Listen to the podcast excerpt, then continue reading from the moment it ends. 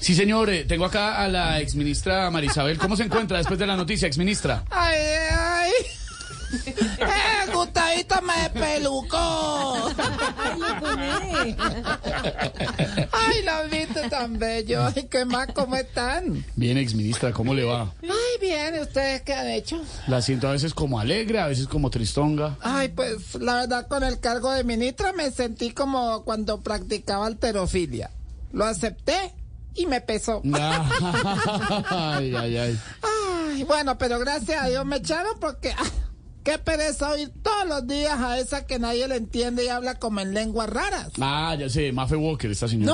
No, Re- Irene Vélez. Ah. También. Ay, claro que Petro me llamó hoy y me dijo que me fuera inmediatamente a hablar con él, pero ujú, fue imposible ¿Y eso por qué? porque me puso los tiquetes por viva ir. Ah, oh.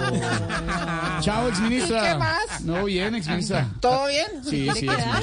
Ah, bueno, los sigo oyendo, estoy conectada con ustedes, muchas Está en gracias. YouTube también, exministra. Hay 2.130 personas conectadas en este momento opinando sobre Voz Populi. Qué bueno que haya gente empleada.